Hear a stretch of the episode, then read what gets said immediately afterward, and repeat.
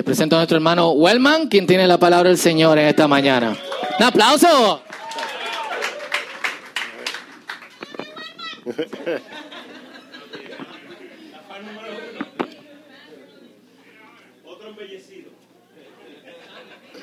Buen día, mis hermanos. Que el Señor nos continúe bendiciendo. Y yo quisiera que eh, de inmediato ustedes abrieran su Biblia conmigo en Mateo capítulo 23 y vamos a leer de ahí los versos 2 y 3.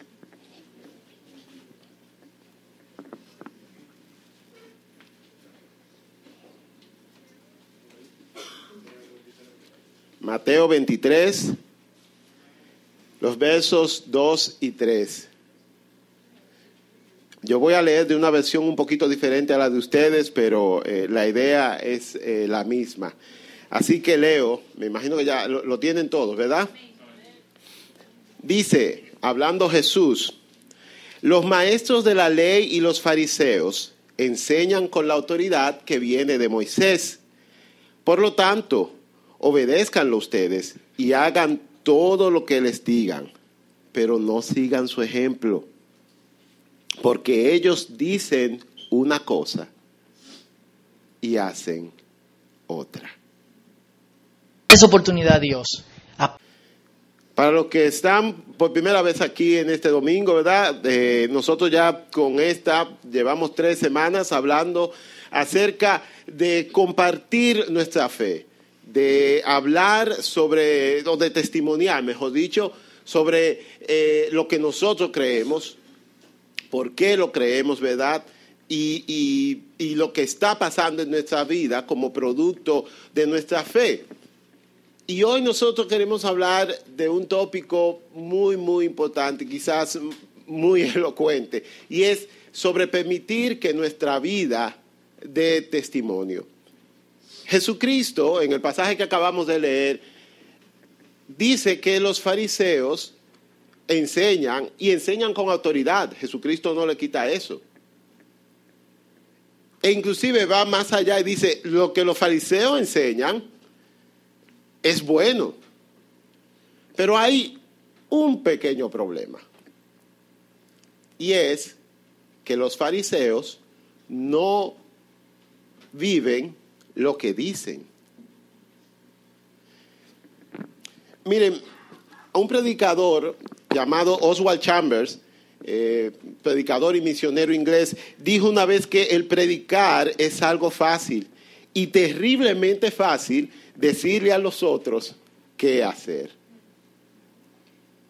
La mayoría de nosotros, los cristianos, lamentablemente, en algún momento de nuestras vidas, y no se sienta mal por eso, a todo el mundo le ha pasado, en algún momento de nuestras vidas no hemos vivido acorde a lo que predicamos.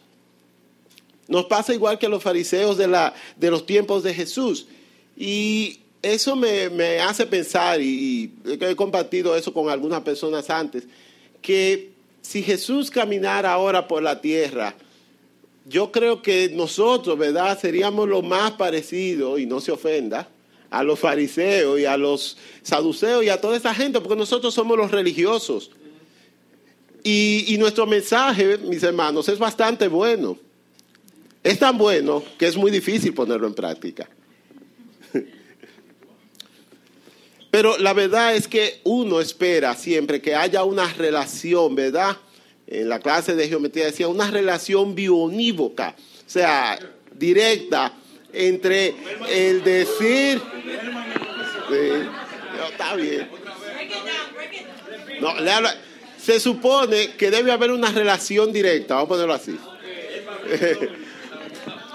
una relación directa entre lo que tú dices y lo que tú haces.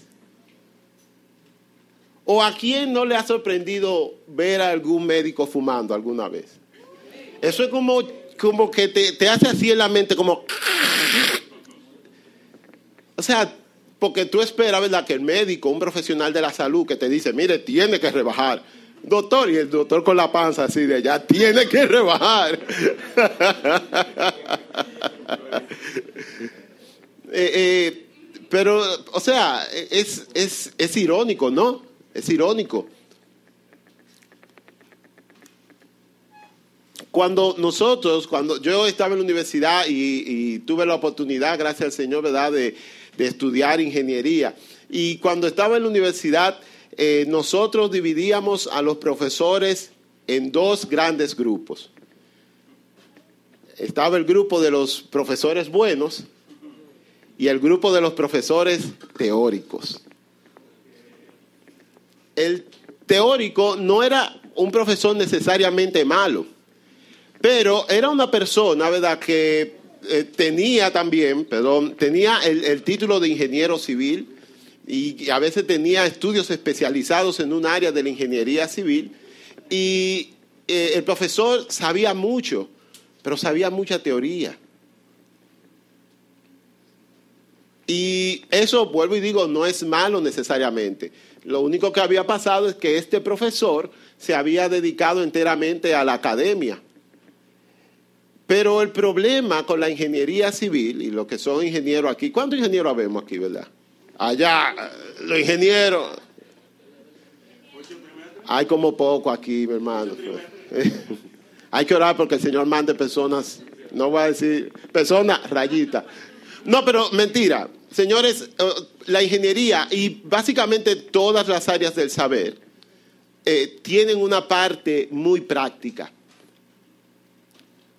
Y a, no ser que tú te dediques a estudiar matemáticas, que son ya más abstractas, pero eh, la ingeniería tiene una parte muy práctica y es una parte que tú quisieras que una persona con experiencia de campo te hablara. Porque el profesor que sabe teoría, ¿verdad? Sí, sabe mucho, pero no ha tenido la vivencia del campo. Por eso los estudiantes, nosotros, eh, nos agolpábamos tratando de tomar las sesiones de los profesores buenos, es decir, los profesores que tenían experiencia. Y es que, vuelvo y les digo, se supone que debe haber una relación entre lo que tú dices y lo que tú haces. Tú siempre estás tratando de conseguir, cuando vas a conseguir la opinión o el consejo de alguien, el consejo de alguien que tenga la experiencia vivida. Si vas a preguntarle a alguien sobre crianza de hijos, ¿a quién tú le vas a preguntar? A una persona, ¿verdad? Que, y, voy a decir un secreto aquí, no se lo digan. Eh, yo, nuestra pediatra, la pediatra de, de, mis niños, es muy buena. Es tan buena que es hasta tía de Maciel. pero, pero al principio yo tenía como una reserva, gracias, con, con nuestra pediatra eh, o sea, la pediatra de, de Maxwell Elizabeth, yo todavía, de vez en cuando digo, mire, me salió una cosita aquí, pero... pero el asunto es que yo tenía una reserva porque lamentablemente nuestra pediatra nunca tuvo hijos. Entonces, como que tiene 30 años de experiencia, pero como que tú sientes que una persona que ha vivido, o sea, lo que es tener, por ejemplo, que bregar con una fiebre de un niño a las 3 de la mañana. O sea, como que te, tú sientes que te entiende mejor. Ahora, ¿cómo nosotros, verdad, ponemos esto en el plano que nos interesa de, de ser cristianos? Bueno, si nosotros queremos que lo que nosotros hablamos con la boca se vea reflejado en nuestra vida, la única opción que tenemos es ser cristianos. Ahora, ¿qué es ser cristiano? Yo voy a dejar que esa pregunta se le quede ahí a ustedes y, piensen. La respuesta obvia, ¿verdad?, que viene es ser como Jesús, ¿verdad? De hecho, eh, eh, ese vocablo, cristianos, se le puso a los, a, los seguidores de Jesús, eh, y la Biblia lo registra en Hechos capítulo 11, si no más recuerdo, porque las personas que seguían a Jesús eran como pequeños Cristos. Entonces, ser cristiano no es más que ser como Jesús. Ahora, el problema está en cómo, cómo, se, logra, cómo se logra eso. Y la verdad que la respuesta también es fácil y obvia. nosotros llegamos a ser como Jesús, pasando tiempo cada día con Él. Y ese tiempo lo pasamos a través de la oración y, de, y, de, y del estudio de, de la palabra, de la Biblia. De hecho, fíjense cómo Jesús entrenó a sus discípulos. Jesús no vino y puso una escuelita de, de cristianos ni de eh, ser discípulo de Jesús en 21 días ni nada por el estilo. Eh, Jesucristo, aprenda a bailar salsa en 21 días. Yo lo tomé, mi hermano, eso es un engaño. ¿no?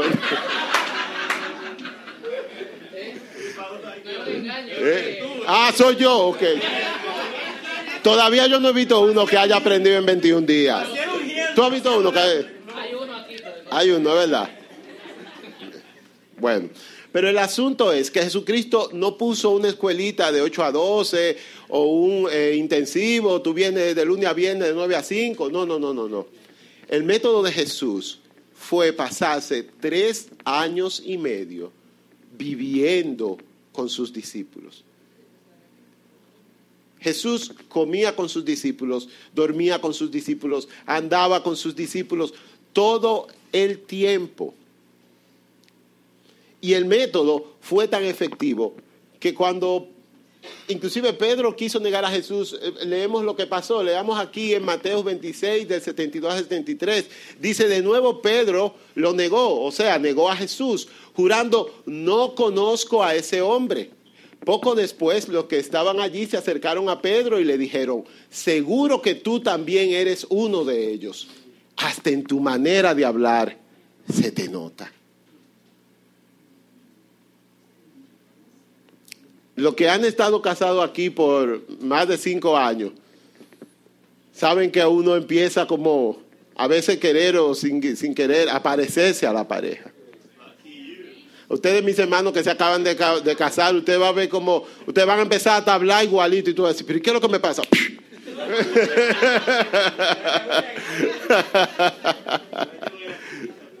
Reacciona. Sí, sí, oh, no, a, veces lo que pasa es que hay, hay un, un polo más fuerte que otro, ¿verdad? Por ejemplo, eh, eh, Fausto, yo estoy esperando todavía que tenga el acento argentino, no sé qué es lo que pasa. Sí, Fa- Fausto dice che, y, y Fausto a veces dice, eh, no me acuerdo cuál es la palabra, pero para decirla ahora tú dices como qué sé yo qué, qué sé cuánto, y, lo dice como Noelia, pero el asunto es que después de, no, yo no voy a decir eso, pero es verdad. Hasta la manera de manejar de los esposos empieza como a aparecerse. Lo, lo arreglé, lo arreglé. Miren, y, el mismo Jesús dijo que para ser su discípulo había que olvidarse de uno mismo, cargar con su cruz cada día y seguirme. O sea, la única manera en la que nosotros podemos ser como Jesús es pasando tiempo con Jesús. No hay atajos, no hay otra forma. Y ya que estamos aquí, déjame decirte algo. Si tu vida espiritual se reduce a las dos horas que pasamos aquí los domingos, te voy a decir con todo el amor y con todo el respeto que te mereces que estás perdiendo el tiempo. No vas a lograr nada. Porque es cada día. Se me llevaron el, el, el folletico, pétame eso, por favor, de un pronto. Mira, aquí nosotros ponemos lecturas para cada día. Y no es porque no la inventamos o porque eh, queremos, ¿verdad?, molestarte. No, es porque, y, no es que la, gente de, de la iglesia aquí, del liderazgo, lo haya alcanzado. Pero nosotros, gracias a Dios y a su misericordia, hemos comprendido de que si no pasamos tiempo con Jesús cada día, no vamos a ser como Jesús. Y nuestra vida nunca va a parecerse a la de Jesús. Es primordial, si te interesa este asunto del cristianismo, es de suma importancia que tú saques tiempo cada día para estar con Jesús. Y yo quiero que ahora mismo tú pienses, Santo, ¿cómo es tu agenda de la semana? De verdad, estás pasando tiempo con Jesús cada día. Y yo te voy a decir algo, a mí me pasaba que yo quería ser como muy ceremonial, yo quería tener un tiempo especial y, que los ángeles llegaran, ¿verdad? Y todo, y tenía una esquina en mi casa para eso. Eso te puede funcionar, pero no, quizás no te funcione todo el tiempo, porque la vida es muy agitada. La de todos es agitada. Así que yo te digo, mira, dale, tú te levantas, agarra tu Biblia, agarra lo que sea, si la tienes en el celular bien, si tiene un tiempo al mediodía, a la hora de comer, agarra tu Biblia, ábrela, léela, ora, aunque sean cinco minutos, pero empieza, hazlo.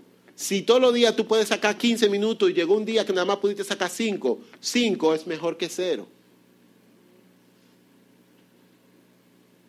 Porque vuelvo y te digo, si no, si no lo haces, entonces estás perdiendo tu tiempo. Y peor aún, lamentablemente tu vida nunca va a coincidir, o, no que nunca, pero va a llegar momentos en que tu vida y lo que tú dices, lo que nosotros como cristianos decimos, no va a coincidir. Entonces va a pasar lo que está pasando ahora. Mucha gente dice, yo no creo en los cristianos porque no, no viven lo que predican. Y eso pasa porque sencillamente no pasamos tiempo con Jesús. Vuelvo a mi pregunta, ¿qué es ser cristiano? Ser cristiano es ser como Jesús. ¿Cómo uno logra ser como Jesús? Pasando tiempo con Él. Punto. No hay otra forma. Y si algo nos vamos a llevar de esta conversación en esta mañana es tenemos que pasar tiempo con Jesús a solas cada día. Es primordial y por eso me estoy tomando tiempo. Ahora,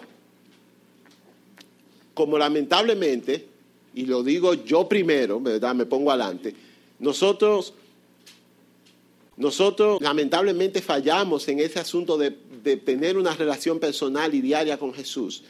Entonces, eh, eh, como no queremos quedar mal, lo que nos hemos inventado es un conjunto de reglas y protocolos que, y a eso llamamos ser cristianos. Nosotros hemos creado como una especie eh, de subcultura. Y es porque yo no soy sociólogo ni antropólogo, pero por alguna razón a nosotros los humanos nos gustan las reglas, nos gusta, bueno, ¿qué es lo que yo tengo que hacer para ser cristiano? Eh, eh, vestir con falda, check. Eh, andar con una Biblia siempre en el carro, check. No decir mala palabra, check. Decir gloria a Dios, check. Tener siempre una canción de Jesús Adrián Romero en el carro para cuando se monte la gente, check. O Hilson. O sea, bueno, mi hermano, yo he ido a, a, a los moles aquí, tú llegas y encuentras, eh, eh, exacto, sumérgeme, eh, el siervo, y tú, y tú como en ágora, y tú, pero ¿qué es lo que pasa, mi hermano? sí, lamentablemente, o sea, porque, ¿y sabe por qué está pasando eso? Y vuelvo y digo, yo no soy ni sociólogo ni antropólogo, creo que sería algo eh, eh, muy bueno de estudiar. Pero eso me parece a mí que está pasando porque mucha gente entiende que ser cristiano es sencillamente eh, oír música cristiana, es eh, hablar de una forma. de hecho, yo, yo veo muchísima gente de esas, tú sabes, de esas mujeres que le dicen que megadiva que, que, dice hija favorita de Dios, que Dios es mi papá y qué sé yo qué cosa. Bendecida y prosperada, santo. Y después la foto, ya tú sabes, ni te voy a decir.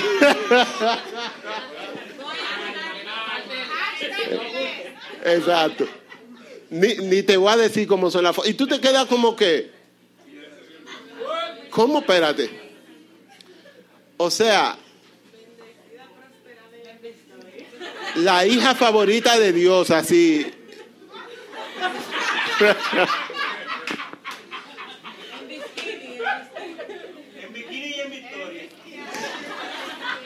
Mire, da, da risa, da risa, pero el problema subyacente, por favor, da risa, pero el problema subyacente a esa realidad es que de alguna u otra forma la gente ha entendido, y nosotros como cristianos tenemos parte de responsabilidad en eso, en que ser cristiano es, hablar en, cristianés.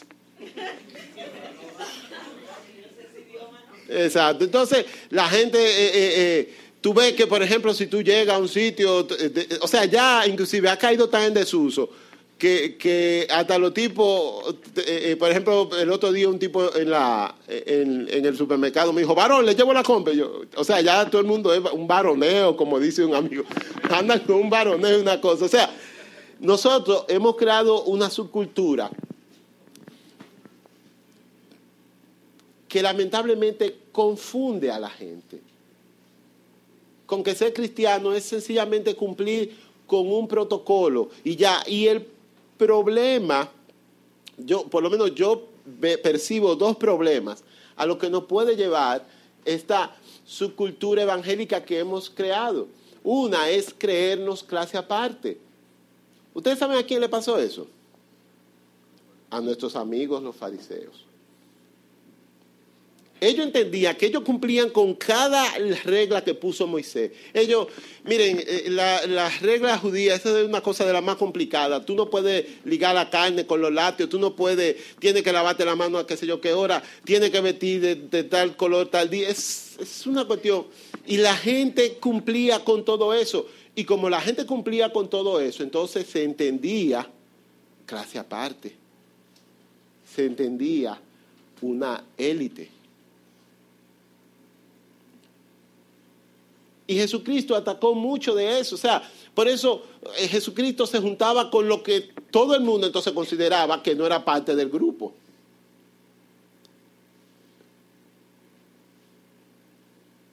Porque lamentablemente ese es el problema que trae, ese, ese protocolo, ese, lo que sea que nosotros tengamos en nuestra vida que no sea una relación con Jesús. Uno empieza a creerse clase aparte. Y lo otro es que precisamente sustituimos nuestra relación diaria con Jesús por sencillamente un grupo de cosas que hacemos o que dejamos de hacer. Entonces, al final pasa una de dos cosas. Nos creemos tan buenos por cumplir con todos los requisitos del protocolo de la vida evangélica que nos encerramos en una burbuja de gente que son iguales que nosotros. ¿Por qué? Porque no nos podemos contaminar. ¿Cómo es posible que yo tenga de amigo a fulano que es un borrachón? Cuando el Señor me ha ayudado a mí a no, a ni siquiera oler la cerveza. Entonces uno se cree como demasiado bueno y, y, se aparta de los otros. O puede pasar lo otro y es que uno entonces se crea tan malo que ni siquiera intente acercarse al grupo de los, de, los que están tan bien con Dios. Ahora, ¿cómo yo permito que mi vida hable? O sea, ¿cómo yo soy cristiano? ¿Cómo soy como Jesús? ¿Cómo eso yo lo dejo ver. Si no es con un protocolo, vistiendo de esta forma todos los días y andando derechito, o, viniendo todos los domingos a las nueve a la iglesia y tirándome el selfie para que todo el mundo sepa que yo voy a la iglesia los domingos. Si no es así, entonces, ¿cómo yo permito que mi vida hable? Yo tengo dos sugerencias. No son estas las únicas, pero son las que yo considero más importantes. La primera es ama. Ama a todos siempre, sin importar la situación, la circunstancia. No es fácil. No es fácil porque no nos sale natural. Y no se sienta mal, no le pase como a mi suegra que un día yo le dije sí, porque el niño estaba estallando una cosa Y ella dijo, pero ¿y este muchacho? ¿Por qué él es así? Yo le dije, mire, es que eso es así natural, ¿verdad? Eso es lo que le sale. Uno se cree tan bonito y tan bueno, pero realmente la naturaleza de uno es egoísta. Uno siempre busca lo suyo. Entonces, yo no sé, yo no te puedo dar una fórmula sencilla de cómo hacerlo, porque yo lucho con eso. Todo el tiempo. Todo el tiempo. Pero si yo quiero dejar que mi vida hable, yo tengo que amar. Eso fue lo que el Señor, lo que motivó al Señor siempre, el amor, la compasión por los demás. El mismo Señor dijo, le preguntaron una vez, Maestro, ¿cuál es el mandamiento más importante de la ley? Jesús le dijo, ama al Señor tu Dios con todo tu corazón, con toda tu alma y con toda tu mente. Ese es el más importante y el primero de los mandamientos. Pero hay un segundo parecido a este, dice Jesús. Ama a tu prójimo como a ti mismo. En esos dos mandamientos se basan toda la ley y los profetas. Y yo les quisiera preguntar, ¿quién de ustedes ama a su prójimo como a sí mismo siempre?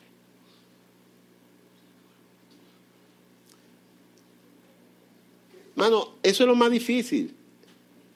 O sea, yo a veces como que eh, eh, sin, sin, ofender ¿verdad? A, a, las personas, y entre ellos ¿verdad? nuestro pastor Fausto, que, que se han dedicado a profundizar en el estudio de la Biblia, pero yo, para mí, digo, yo nada más con ese tengo para la vida entera. o sea, para mí eso, eso va a ser la lucha como de siempre, de, de yo llegar a un punto en que yo pueda decir que lo, los amo a todos ustedes como me amo a mí. No he llegado ahí. Pero si nosotros queremos que nuestra vida hable, que nuestra vida dé testimonio, lo primero que tenemos que hacer es eso, amar. Billy Graham, el gran predicador estadounidense del siglo XX, dijo, es el trabajo del Espíritu Santo convencer, el de Dios juzgar y el mío amar.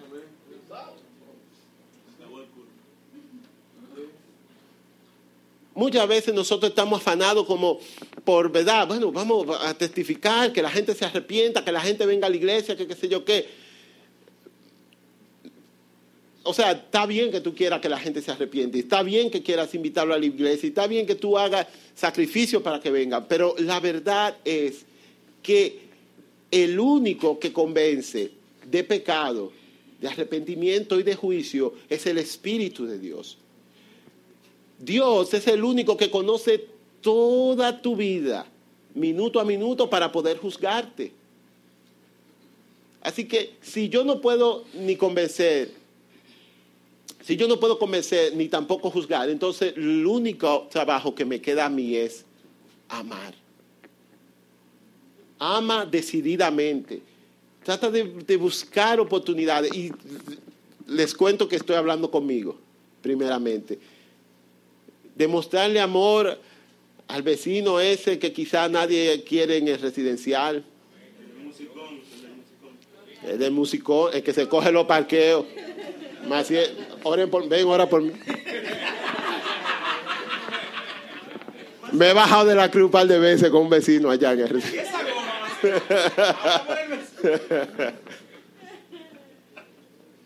Pero nosotros debemos amar y, y, y, eso, póngalo en su agenda, amar.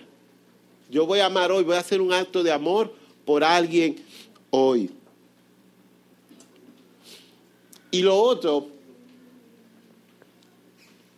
es ser transparente.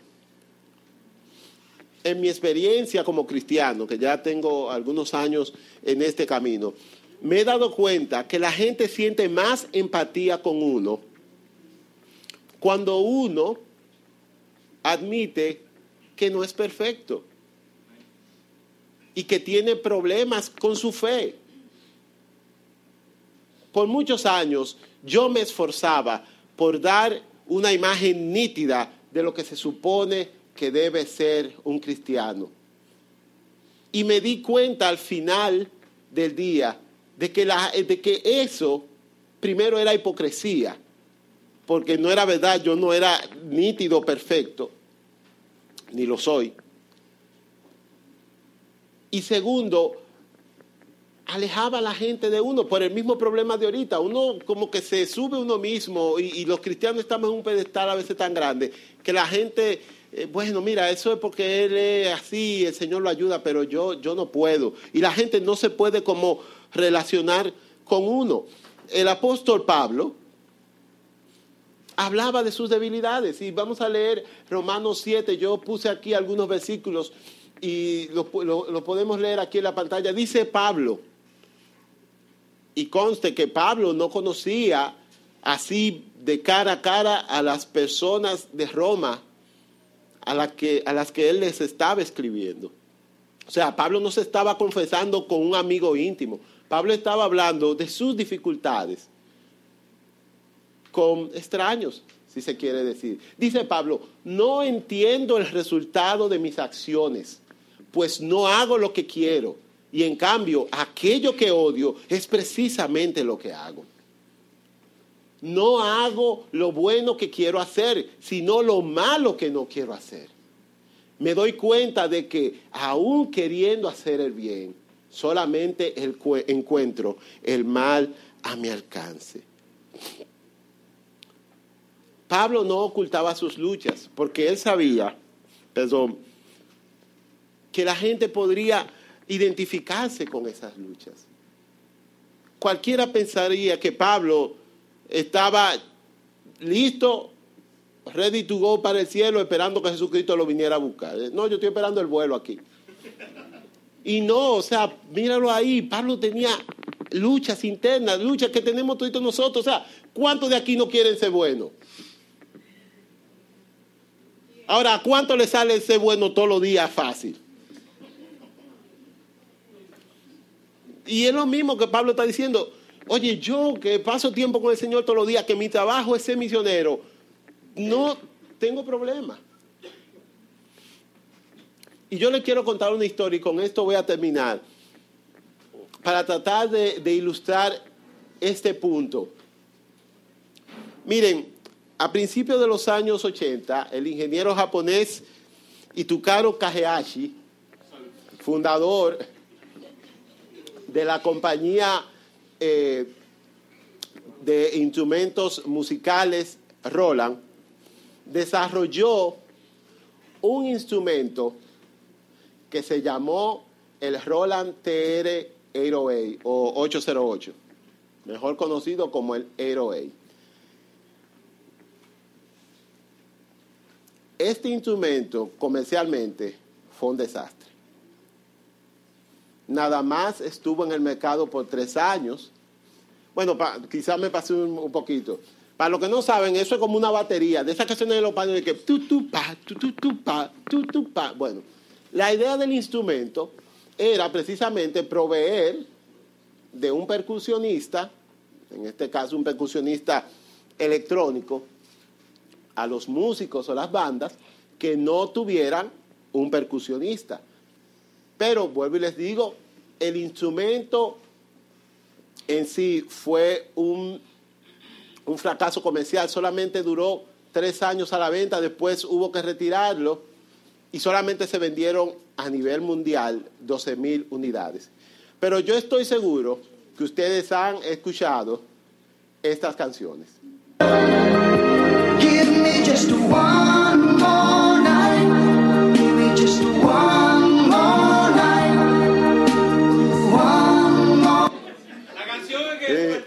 Y esta otra, y esta otra.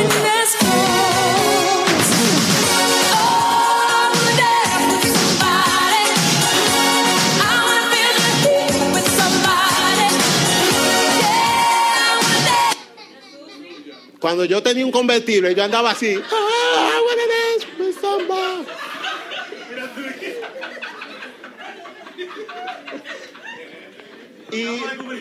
Y, como yo sé que, ¿verdad? Esas son dos canciones de los 80, bueno, principios de los 90, esta de, de, de Winnie. Eh, yo le traje una un poquito más moderna. Peace up, A-Town. Ahora sí, ¿verdad?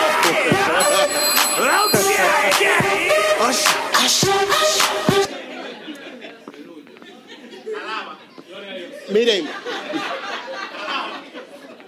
de la última no hay que decir muchas cosas, ¿verdad? Todo el mundo sabe quién es. Bueno, el asunto...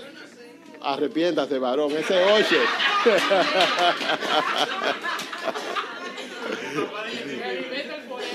bueno, era alguien que le mande una playlist de asfalto de los 2000 para acá. Pues bien, eh, el asunto es, el asunto es que el 808, a pesar de ser un fiasco comercial, atrajo músicos y productores de todas partes por su peculiar sonido.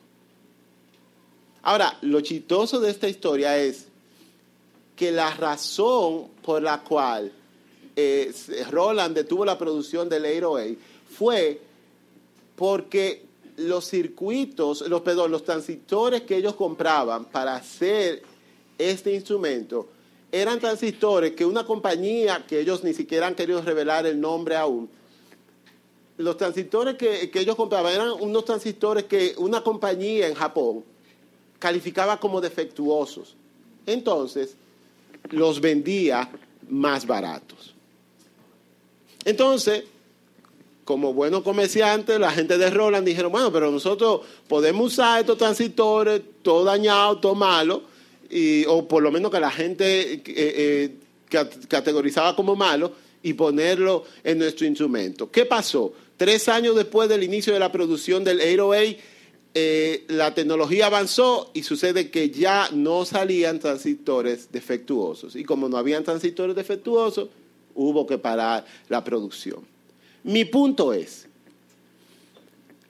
algo que parecía un problema, algo que, parecía, que se veía malo, que quizás, de hecho, Roland reveló eso ahora a finales del 2010, exacto, 30 años después, porque como que tú dices, o sea, el mejor instrumento que nosotros hemos hecho y que más se ha vendido en la historia estaba hecho con un, con, con un maco. Mi punto es que eso que quizás a veces uno trata de ocultar en su vida, uno, esos problemas que uno tiene, las luchas que uno tiene espiritualmente, pueden ser cosas que Dios en su misericordia utilice para hablarle a otras personas. Recuerden Pablo. Pablo no, no, tenía miedo de que, ay, que van a pensar, porque dime tú, yo soy el maestro y si yo mismo le digo a ellos que tengo lucha, no me van a respetar. No, no, Pablo hablaba de lo que, de las cosas con las que él luchaba. Y eso es dejar que nuestras vidas hablen. Ser transparente, amar a los otros, no querer usar una máscara y, y ser algo que no somos. Todos aquí tenemos luchas. Así que cuando tú estés compartiendo con la gente, que no te dé vergüenza de que, que va a pensar que yo soy un cristiano flojo. Al final, tú quieres que te diga algo. Si es por eso, todos somos cristianos flojos. ¿Por qué no oramos? Señor Jesús, muchas gracias, ¿verdad?, por venir a este mundo y cambiar nuestras vidas. Danos esperanza. Y más que eso, Señor, danos la oportunidad de ser colaboradores tuyos en la restauración de todas las cosas. Padre, nosotros estamos aquí porque te amamos, porque queremos ser como tú. Que tu Espíritu Santo trabaje en nuestras vidas para que podamos tener una relación diaria contigo, Señor. Padre, yo mismo soy el primero que confieso que a veces se me pasan, Señor, días sin comunicarme contigo. Padre, ayúdanos, Señor. La vida es difícil, Señor, pero nosotros sabemos que, como dice tu palabra, todo lo podemos sentir que nos fortalece. Padre, y también fortalécenos para quitarnos las máscaras y ser cristianos transparentes, cristianos con los que la gente se pueda relacionar, que puedan ver nuestras luchas, pero que también al mismo tiempo pueda ver la obra, Señor, tuya en nosotros, que si bien no está aún terminada, Padre, tú estás trabajando en nosotros y estás convirtiéndonos a través de tu Espíritu Santo en la persona que tú quieres que seamos. Muchas gracias, Señor.